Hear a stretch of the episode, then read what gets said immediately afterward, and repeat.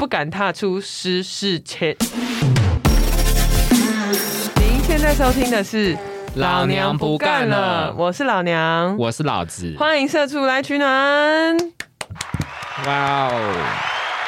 现在是二零二三的一月，嗨，大家对新年有没有新一些新的期许？有。那因为老娘跟老子都已经，哎，我们算是离开年轻人了吗？在这个离开的路上，对，然后在新年这个新年播出的第一集，我们就想要以这个年轻人的角度，嗯，来看看他们对于即将要开始工作有什么样的顾虑跟想法。嗨，好的，这个是一个远见跟迪卡合作做的二零二二年青年职场三观大调查，他们的调查是针对二十到三十五岁在校或是毕业生。这次的调查发现，这些年轻工作者。他们自评职场焦虑的分数，如果零分是完全不焦虑，一百分是极度焦虑的话，平均是五十六分，算是偏焦虑。偏焦虑，就我觉得蛮低的、欸，很低耶、因为对我来说的话，我应该是九十五吧。天哪！我觉得五十六分，嗯，还还 OK 啊，还好啦，没有很高啊。哦，他是说，就是因为近期人力市场状况吃紧，所以他觉得年轻族群应该非常去哦。他还在文章里面写去哦。对，年轻人最喜欢讲 chill。焦虑的主因呢，第一名想当然而想当然而 就是低薪，第二名是能力不足，第三名我觉得很笼统，对未来没有想法，什么意思啊？对未来有想法，你就变算命的啦，谁会对未来有想法啊？所以他觉得他很焦虑，因为他对未来没有想法。可是这也蛮蛮普遍的哎。对啦，但这很笼统哎，什么叫做对未来没有想法啊？啊，他应该是指说，不知道要做什么职业？没错没。错没错。哦，好吧。好，第四名是主管同事难相处，这个我也蛮惊讶的。哎会吗？我一开始对这个很焦虑哎。可是一定难相处的、啊，跟你年龄层就是平常的同温层差这么多，怎么可能会好相处？然 后第五名好，哎今天是要得罪大家的哦，这一集。第五名是不敢踏出舒适圈，舒适圈不敢踏出。舒适圈，这个也很笼统哎。什么叫做不敢踏出舒适圈啊、应该是指说，就原本的舒适圈是学校，哦，然后就要离开学校了。哦。好，所以我们先来讨论一下这个各自对于这五个焦虑的主题的想法，然后我们再来看一下这个《远见》杂志里面对里面不同族群的分析。请问老娘，你在刚开始踏入社会的时候，你觉得低薪是你焦虑的原因吗？低薪蛮焦虑的，你是只说很怕得到低薪的工作，还是你正在低薪的工作，所以觉得很焦虑？都有啊。刚开始薪水真的蛮低，住在台北蛮辛苦的。但那你不会去找高薪的工作吗？但并不是这么容易啊，不是说我去找就得得到。连接到第二个能力不足。对能力不足，没错，这两个是搭配起来的。那我自己，我自己当时反而对低薪没有很焦虑，哎，我记得你说过你是在一个齐头式起薪的公司上班，没错。嗯嗯而且我那嗯时候已经先在市场上调查，嗯就是我的学经历最高薪的是哪里，然后就直接去那里，哦，就是去那个产业应解决了。征，对那个产业。嗯嗯但是因为普遍来说还是低薪，所以我不会对低薪焦虑，我是对生活压力焦虑。就像我刚刚说，主管同事一定难相处，你就是觉得反正薪水一定就是低，别人也没有比较高。对，我已经拿到就是在这个低薪的 range 里面的最高了。我的压力来自于，即便是最高了，我还是付房租付的很辛苦。可见快乐就是比较级的，真的嗯，跟别人比较出来的，你会担心能力不足吗？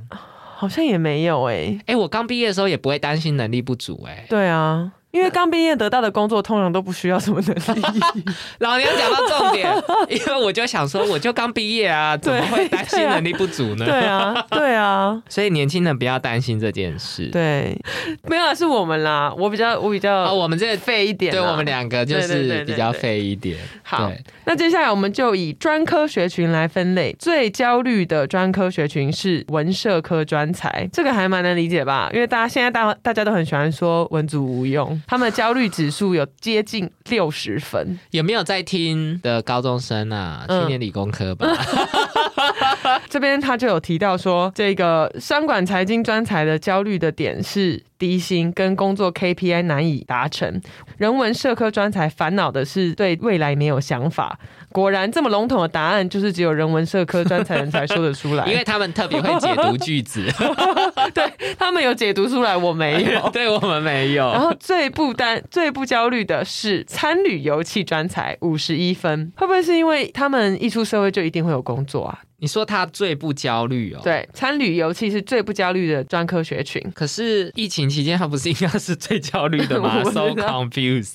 对，参旅学器专才焦虑的点是低薪，而且担心主管同事难相处。这个我可以想象，因为我在 D 卡上面看过很多服务业的年轻人在上面留言，都是有关主管同事难相处的。哈，对，可能服务业跟同事相处的时间比较高。另外，工程专才会焦虑自己能力不足，数理化专才呢，则是担心所学无法致用在工作上。嗯，这个也蛮合理的。哎，只有数理化专才担忧，我觉得所有的对都蛮担忧，都该担忧学学无法致用。对，人文社科的人怎么不烦恼这个，反而是烦恼对未来没想法呢？可能要聚焦在呃比较比较具体的 烦恼上。天哪，现在到底是想怎样？今天就是要得罪人的。至于设计艺术专才，你猜他们担心什么？他们担忧不敢踏出舒适圈。果然这么笼统的答案，也就只有设计专。哎，等一下，等一下。还说得出？哎，我要问一个有点没礼貌的。嗯，我以为设计专才的人，即便出了社会，也都还在舒适圈啊。什么意思？就他们可能也会继续去设计行业，然后就是里面都会充满了设计人，是不是 怕自己的艺术造诣？啊，无法突破，是不是担心自己艺术家精神不能被落实？他的设计理念，他要开始设计一些很市侩的东西。我的天，今天，Oh my god，我们失去很多听众。然后医药护卫专才会担心工时太长，哦，这个可以理解。对，尤其是这几年，难怪他们的焦虑焦虑是第二名。哎，他们真的很辛苦哎。因为我我确诊的时候，我去做 PCR，嗯，那我都看他们就是穿那个好热，然后还是非常有耐心的说来这边排队什么。对他们真的很有耐心，然后都觉得他们很有水准哎，因为他们都回答一些我真的想说 傻眼的问题，比如说他已经说来这边排队了。然后就会有人在队伍已经排很长的时候，他会拿着他自己的单子走到队伍的第一个说：“请问我现在可以看吗？” 然后那个人就会很有耐心跟他说：“请到队伍的最后去排队，因为我们刚刚要广播。”然后那个人就说：“可是我现在想要看。”我就想说，我如果是医护人员，我可能会直接拿一个不知名的药物注射他。我的天哪！我们这这是对医护人员智商最高的敬意。而且你是商商经商经管理，什么是商商管财经专才？不是不是医药护卫专才？对，在那边帮人家焦虑。好的，那以工作年资来说，最焦虑的是工作两年有达到六十分，真的是蛮焦。工作工作两年真的是蛮焦虑的。那你觉得工作两年会焦虑的原因是什么？工作两年的人，大部分是回答不知道该不该换工作，以及不知道要做什么。没错，那个时候真的是蛮焦虑的。因为工作两年的时候，就是你会开始想换工作，而且什么工作都有可能找得到，也有可能什么工作都找不到，真的。所以反而进入一个怎么讲选择障碍。那以这个算是换工作达人，老娘在两年的时候有很焦虑吗？蛮焦虑的啊，那时候刚离开事务所吧，然后想说该何去何从，是不是？对，可是好像也不用过度担心哎，生命自有出路啦。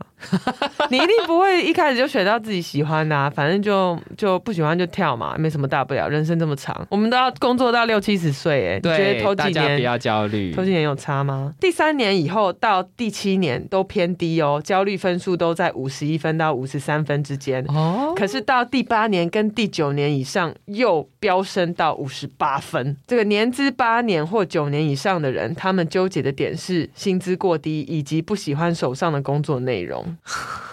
工作八年以上以后，又会瞬间想说：“哎，都工作八年了，薪水怎么还这么低？” Tiny managers 哀愁到说不出话。哎，你不觉得是不是我有填呐？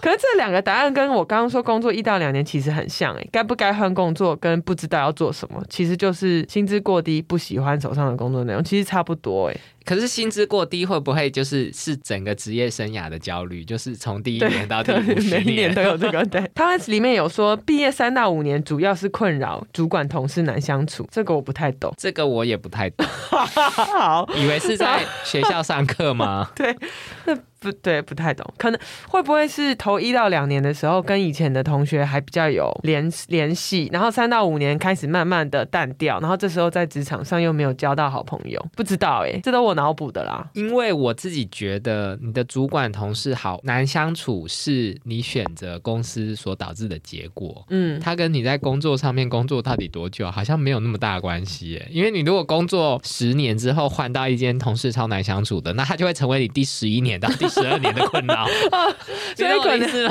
可能在这一千五百个人里面，刚好这一群人好死不死就遇到一些很难相处的人。对啊，就是你如果在好相处的里面，你就三到五年，你也不会担心这件事啊。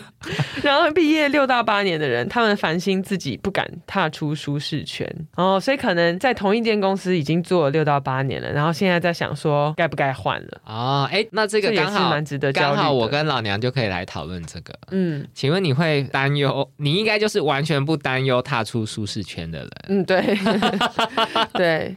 如果是太舒适的话，我会觉得啊，我会开始不舒适。开始 怎么了？怎么会这样？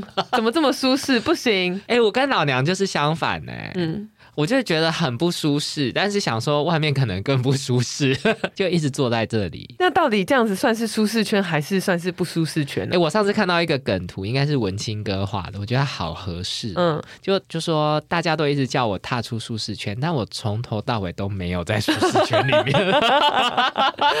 对，没错。对啊，我说 confused，我想说我从头到尾都没在舒适圈里面，我还在找舒适圈。对，舒适圈在哪？舒适圈就是我每天早上八点会离开的。那张床，我每天都离开舒适圈，就是那里了，剩下地方都是不舒适。不要再逼我们了，已经很不舒适了。不要再逼我了，谢谢。那以组织类型来说。这个我蛮惊讶的哦，有七成的人认为他会想要进企业工作，而有高达三成的人认为他会比较偏好非组织型的工作，像是自己投资理财，或是创业研发产品，或是以个人接案老娘在。老子在自己投资理财这一趴笑出来。我也是，我我 我看到的时候，我就想说，我要特别把这个点出来跟你说，因为有五个 percent 的投 填问卷的人，他们理想的工作样貌是自行投资。理财，哎，你也笑太久了吧你？？Hello，弟弟妹妹们，等你们经历了一个完整的市场周期，再思考这件事了。对耶，他们的哦是。如果你的人生都在多头中度过，那我跟你说，你很快就要开始找工作了。真的，Like now，Like now。我觉得蛮特别的是，就是五趴的人说要自行投资理财，然后有九趴的人说希望自己创业，然后有十趴的人希望是个人接案的形式。哎，我有点想要收回我刚刚对自己投资理财的略带讽刺的笑声。好，收回。没有，因为我收回的原因是因为，哎，只有五趴，哎，你知道五趴代表什么意思吗？就是他这是一这一千五百份里面，他有可能是家里最有钱的那五。哦，好，不好意思，不好意思，I'm sorry，sorry，sorry，sorry，失敬失敬。对，如果你家很有钱，那你投资理财的话，Do it，Yeah，Go ahead，Go ahead。如果你是跟一家一样，也可以出来创业。对对对对。如果不知道一家是谁的话，去听第一季的节目，他叫胡一家。然后不想进组，如果他选择非组织型工作，也就是我刚刚所说自行创业或个人接案或是投资理财的话，第一名的理由是时间的自由，这蛮合理的。真的。对。第二名是想做自己的事业，这个好好官腔哦。哎，我觉得想做自己的事业，应该会在十年之后成为一个理由。嗯，因为我周围最近就有一个 case，嗯，就是他工作十几年之后，就想要做自己的事业，然后就离职。那他自己的事业跟他本来的工作有关吗？完全没有关系。哦，那真的要很有勇气哎。对，所以想做自己的事业，可能会在你工作蛮长一段时间之后，会再度蹦出来。嗯，然后第三名的原因是薪资更好。这个不一定哎、有可能也也这个这个不一定。哎，但是但是我不得不说，因为现在的选项跟管道实在太多了。嗯因为如果这个人他就是长得漂漂亮亮，或者是讲话很搞笑，嗯，他当网红赚的钱可能远胜于一般上班族啊。对，没错，对，所以我觉得现在年轻人也是有很多很多选择。对，尤其是新网络上不是都有新闻吗？嗯，什么送 Uber E 还是 f o o Panda，什么哦月薪十万啊？对，真的好累耶。哎，讲的领三万多的薪水，工作很轻松一样。好，sorry，sorry，sorry。想想你跟我的第一份工作，我们也很轻松嘛。哎、也是哦，至少做 Uber Eats 不会做到让你想要走出公司大门，想要被车撞。因为你突然，没有，因为你如果是送 Uber E，你本来在路上就该担心被车撞。哎、我 是我真实的，我不是要讲笑话，是我真的是蛮常看到这个车祸。如果对听众有在送 Uber E，要小心行车安全。真的。然后各位点 Uber Eats 不要再嫌他们久，让他们好好慢慢骑车，好不好？对我都会耐心的等待他们。我也是。那如果他选择的是到组织上班的话，选择第一名的原因是薪资奖金配股有八成，所以可见大家还是觉得大公司的薪资奖金配股是比较固定的。薪资奖金吧，配股 question mark。对。然后第二名是升迁机会，这个我想你在做梦吧？哎，没有你就认真加班了。对？第三名是稳定裁员倒闭风险低。嗯、对啦，确实是。就是呼应大公司的福利就是比较好。哦，对啦，比较比较看得到，比较固定。对，不同的性别在选择工作上，男生在乎的是未来成长性，有达到五十四趴。哦另外也在乎这间公司是不是成长工的公司，有达到两成。女生在乎的呢，反而是稳定，在乎它是不是有裁员倒闭风险，风险有达到四十七趴。另外。比较特别的是，女生非常在乎通勤时间，达到达到四十九趴，吗？达到四十九趴，高于男性多多达十七个百分点。是想上厕所吗？不知道哎、但是我说老实话，通勤时间对我来说非常的重要。可是我难道男生都不在乎通勤时间吗？也没有不在乎啊。啊，但通勤时间大于五十分钟的公司，我是不会考虑的。哦，我我当然也不会啦。哦，对啊，好奇怪哦。然后有四成的女性不爱周末和晚间加班，也高于男生九个百分点。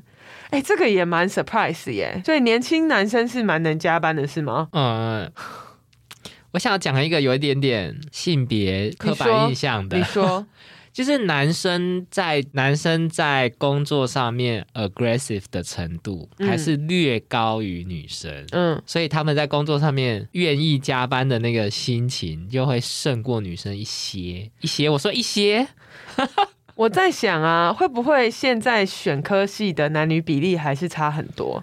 因为如果大部哦分的理工科是男性的话，其实他们的职涯选择是必须要加班的。对，然后，如果大部分的女性是选择餐饮或是文科、或是哦商管财经哎，，有可能呢。那他们比较可能会担心的就会就会是别的这。所以这其实是统计资料背后所产生的偏误，并不是男女真正所产生的差别。不知道，因为远见没有公告 data，我只看得到他们自己的新闻稿，好，远见请公告 data，我用一些什么 T 检定、S 检定帮你们检定一下这个信赖区间。然后女性在软指标上面很特别哦，高达七十九趴在乎主管同事是否好相处。我觉得这个 这个就跟我们刚刚呼应餐饮餐饮游戏科系最在意主管同事好相处这一块。完了，我又要讲一些性别刻板印象，来看看老娘会不会等我。请说，这个就是女生在念书的时候都会很在乎同学讨不讨厌，男生都没有在乎这件事。我觉得还有一个可能是，可能女生念护理系的也比较多。然后这两年、这几年啦，过去几年护理系学姐霸凌的故事有很多，我不知道啦。哦我确实在好恐怖哦！我确实在我们之前有讲过这一点嘛，就是我在刷低卡的时候，我会发现很多社会新鲜人，他们担心的都是在办公室里面没有人跟他聊天，就是不知道为什么现在的 二十几岁的年轻人，完了，我笑出来。就真的，我我我们刚出社会不会想要跟同事，哎、我有时候在座位上，哎、一直在跟我聊天，我很困扰，因为我工作做不完。对我是因为现在少子化，所以他们出门在外就是要社交吗？我不真的我真的不知道哎、哎、我以为少子化导致比较不爱聊天呢、我不知道。我自己觉得我们当年刚出社会的时候，并没有一定要跟同事当朋友，有吗？我忘记了耶，我不记得了。会当朋友当然是很好，对，但可是不会到焦虑说处不好吧？下次来访问年轻人好了。哦我这样说好了，我觉得这一题这个答案要分成两块：主管好相处跟同事好相处。哦，主管好相处是一定会担心，一定一定，同事好啊，我知道为什么了。因为他们年纪比较轻，他们会需要资深同事指导他，哦所以对他来说，其实同事就等于资深同事，所以其实另类的主管同事是同一群人，哦都是比他资深的人。因为如果跟他们处不好，他就得不到资源，哦工作非常痛苦。嗯，好，那这样就合理了。哇，我们脑补了脑补好多内容，I got you，然后 工作福利，我这个我也蛮吃惊的。最选择最多的工作福利是休假五十四趴，这个很正常。但你知道第二名是什么吗？第二名是什么？有五成的人说他最重视的第二名是免费或便宜的餐食。那不就是老子吗？老子希望公司有零食霸想好久。其实这就是跟薪水有关吧，算是薪资的一部分吧。因为这个竟然排在员工旅游和健检前面呢。我问老娘，如果这几个、这五个，哎，我先跟大家说，这五个分别有休假，然后第二个是免费零食或便宜的餐食，嗯然后第三个是进修补助，嗯第四个是员工旅游，第五个是健检。嗯，请老娘重新排列这五个在你心中的先后顺序。休假、健检、员工旅游、免费餐食、补助进修。所以补助进修最后。对，然后好，那我的第一名的确还是会是休假然后第二名的确是免费的，这个就是加薪的意思啊。然后第三个是，哎，第三个我也会选补助进修，哎，然后第四个是健检，然后员工旅游直接删除，我本人不需要这个东西。我刚刚把补助进修排在最后面，是我怕他会加注很多条件。哦，就他一定要我进修某一些东西，然后又要用我上班时间，然后我回来还要加班，那我宁愿在那休，用你下班时间呢？就那当然不行啊，那就是 加班啊。所以那的确对你来说补，因为我会选补助进修是，就会觉得这间公司帮我准备下一份工作的能力，谢谢他。如果是那种让我留停一年去念研究所，这种就很，然后他愿意付钱，然后比如说我签约，说我回来他要待五年。OK，这种可以，可是如果他是要让我去上什么税法课，然后因为我上班，我会觉得有点困扰。那如果跟你签约不是五年，是一辈子，去死！哎、都补助你念研究所了，先。去死一死！是念多贵的哈佛吗？如果是哈佛签约台湾公立大吗学的 E EMBA 一辈子不可能，哎、那那我自己付。哎、我我想要说的就是，如果你都要让我签约在这边一辈子，那我本来也就不用去念 EMBA 了，哦，对，也是哦，对耶，是不是？对，你说的也没有错。这个这个假设前有这个逻辑错误的前提，不过我蛮蛮欣赏大家把补助进修排在第三名，大家真的是蛮上进的，并不是没有。我跟你说，大家都是写问卷的时候一个心情，什然后？上班的时候一个心情。哎、这是我对 整个差题，就老子念研究所的时候，对于问卷的这个研究方法一直充满了困惑。嗯，因为我一直很好奇，有多少人会在填问卷的时候是百分之百诚实跟认真？嗯因为很多人大家填问卷的时候都想说，好多题啊，刚才随便填填。对我就是这样，对啊所以，然后或者是在填问卷的时候，会把自己变成另外一个人格，嗯就是会说我现在是一个聪明的人格，然后就会开始在选问卷的时候写一些聪明的选项，嗯看似聪明的选项。因为是自评的盲对点。啊，所以就是他们真的有那么在乎补助进修吗？I don't know。I don't know，对，但看起来他们不太在乎身体健康，所以把健检排在最后。没错，他们不知道健检多贵吧？因为如果以金额来看，休假一定是第一名，员工没有哦，他们如果薪水很低的话，休假哦，没有也是很高。，sorry，sorry。好吧，接下来至于加班的议题呢，竟然有高达九十七点五趴愿意有条件的加班，不仅是为了加班费，也为了让任务更完善，这个很矛盾诶。刚刚才说不想加班，现在又说愿意加班，到底想怎样？你看，这是不是我说的？大家在写问卷的时候根本不是也很严谨的，就乱填一通。不是我我我觉得，如果你不喜欢加班，你就不要愿意加班了吧，不然你做的很痛苦诶。如果你怕加班，就拒绝加班啊。嗯老板才不想要你明明不喜欢加班，还在那边加班。你确确定吗？这是你个人一厢情愿的想法我。的意思是说，老板不想要你心中有埋怨，然后默默种下你离职的因子。我觉得老娘超意，老板就是只想你加班，哦他没有管你心中有没有埋怨。He or she doesn't care。吧，这个也是蛮突破我的想法。其实年轻族群是非常愿意加班的。哎，多愿意，我看一下，97.5%哎很高哎。对啊，我就是那二点五趴。接下来，对于兼职的想法，年轻族群高达七十七点二趴，想要在全职工作以外拥有兼职，这超高哎、这应该是所有世代里面最高的了。哎，这是不是暗示他们薪水真的很低也不是他们呐、我们呐、但是他们说想的最大的原因，一个是做其他有兴趣的事，以及学到新的工技能。那当然有十趴的人说，是因为在网络上面赚一些小钱，其实不难，哎、做梦吧 teach me。teach me，对，teach me。哎、我不是用轻蔑的口气，我是真心希望他 teach me。我不知道他们是真的有赚到小钱了才这样回答，还是是一种外行人看内行世界的这种不知道哎、还是我们真的太老了，我们不知道。其实十一点五趴也不高哎、搞不好他就是真的是这一群人里面知道怎么赚小钱的人。嗯，也是嗯好。，teach me。那他们最 最青睐的兼职，第一名是自己接案，可能是文案或摄影、绘图、写程式等等。所以这就是回归到刚刚说，有三成的人他会愿意接受非组织型的工作。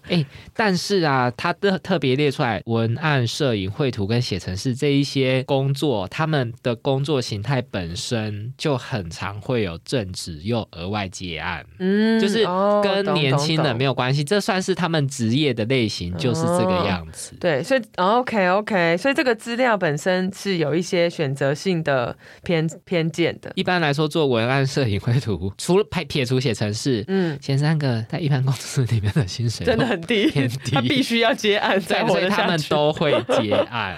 然后有三成的人说他想要做网络团购和自营网购店，Teach me, teach me。真的 啊，现在做这个真的很多啊，但是真的到底要怎么样才可以真的赚钱？还哎、是我跟你说，这真的是算是贩售资讯不对称嘛？因为老子最近在网络上搜寻一些跟自行车相关的东西，嗯。那我发现哦，同样一个就 exactly the same 的包包，嗯。就是自行车上面挂的包包，嗯。价钱从九十九到一百三十九都有。嗯所以我已经知道最低价在嗯整个网站上面最低价的卖家是九十九。嗯那给老娘猜，老子最后买多少钱？九十九理性来说，你会说九十九，对不对？结果老子买了一百一十块的为什么那一个？。为什么？因为综合评估下来，就九十九的那个副品比较多，然后可能但是一样的东西，就是看照片看起来一模一样，但是九十九那个副品又比较多，然后就是可能呃，就是有人骂卖价值，就是然后最终我就是选了一个中间值，就不是最贵，也不是最便宜。哦但我要说的是，这样子是不是我们在理性上都会觉得这个东西已经是太竞争了，到底要怎么赚钱？对，但是世界上就是会有我这种人，就是百般考量之后没有去买最便宜的那个，也是，然后一百三十九元的那个也还是有人买哎。你看它以销售数量还是很高哎，反正九十九那个销售数量最少。哎。哎，所以他们就是拿那二十块跟四十块去买买平价，啊，谢谢老娘突破盲点。但是你知道在他们最受青睐的兼职当中没有的选项是什么吗？没有选项是什么？录 podcast，算是网络小编吗？不知道哎、嗯算是个人品牌吗？算是个。人品牌吧。唉，哎等一下就知道，等一下等一下 podcast 有多穷。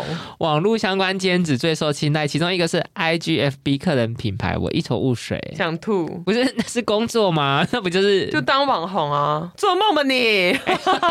愤世嫉俗的阿姨？对，哎，我想微爆料哎、你说其实老娘曾经也想试过要当一个环保路线的网红，哦，对对对，没错。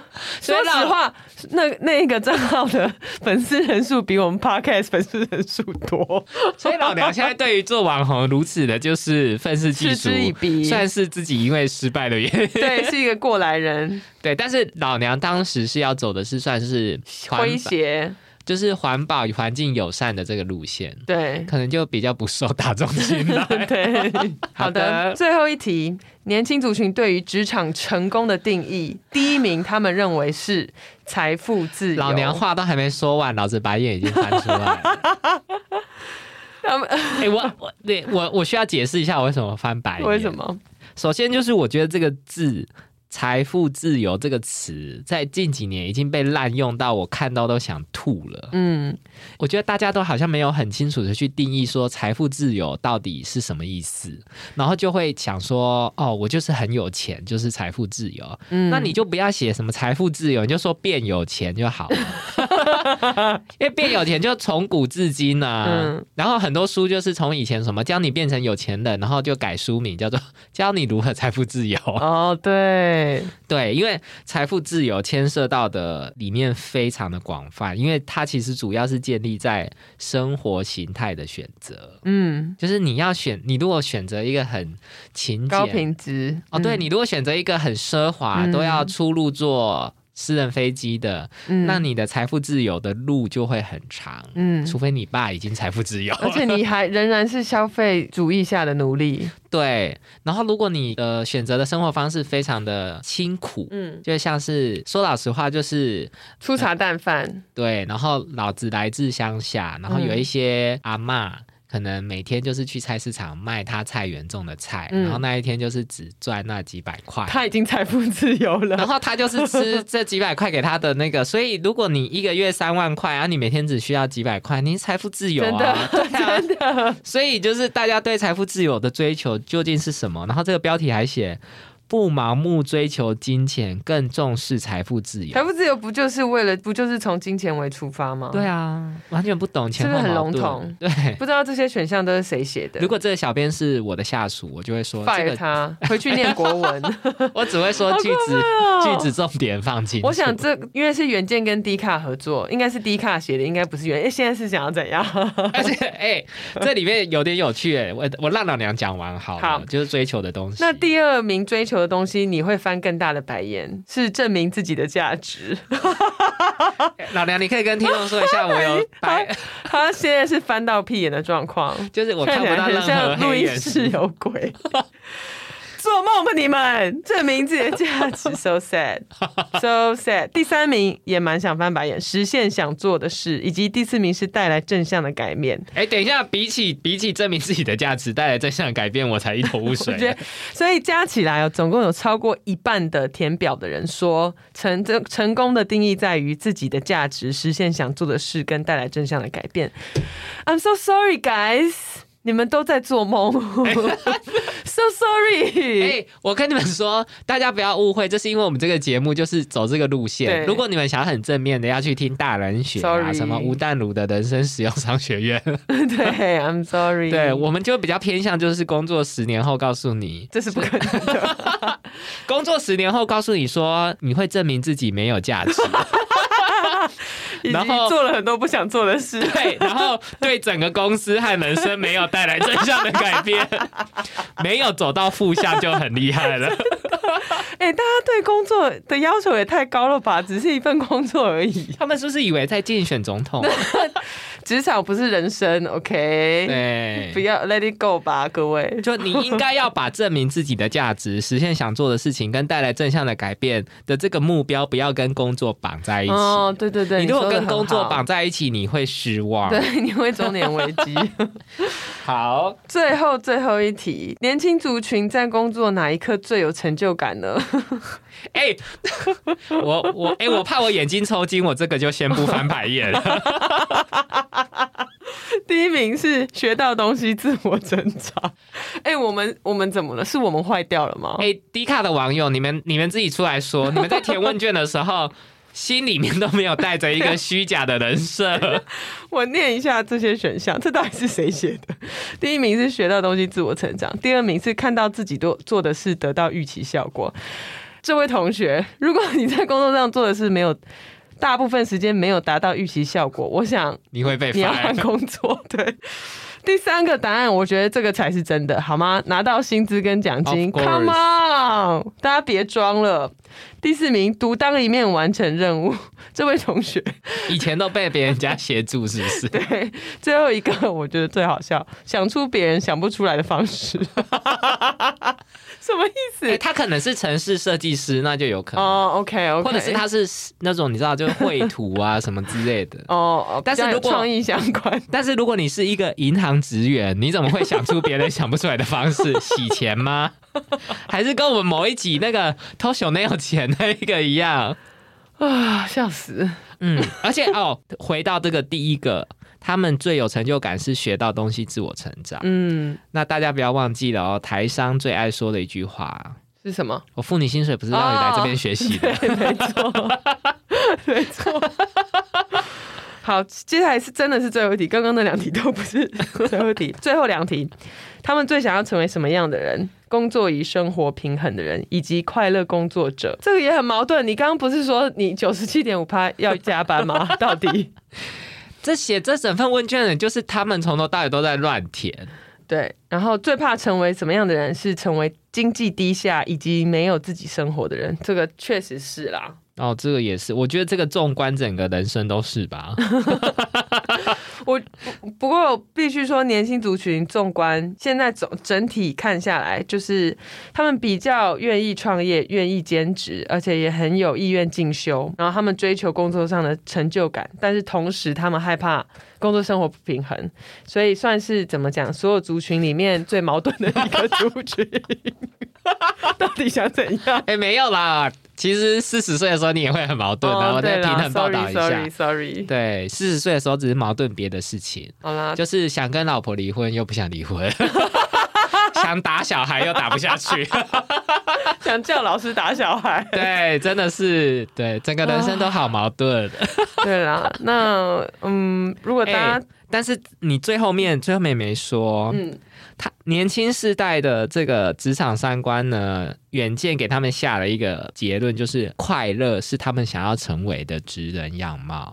那请老娘给这个标题一个你做梦吧！不要在工作上找到快乐好吗？你要在你的整个人生之中找到快乐，因为你在工作上找到快乐，你大部分的决定权会在别人手啊上。，真的。对 fight for yourself. Yeah, fighting. OK, fighting. 那我们今天就到这边喽。好，拜拜。祝大家有美好的周末，拜拜。拜拜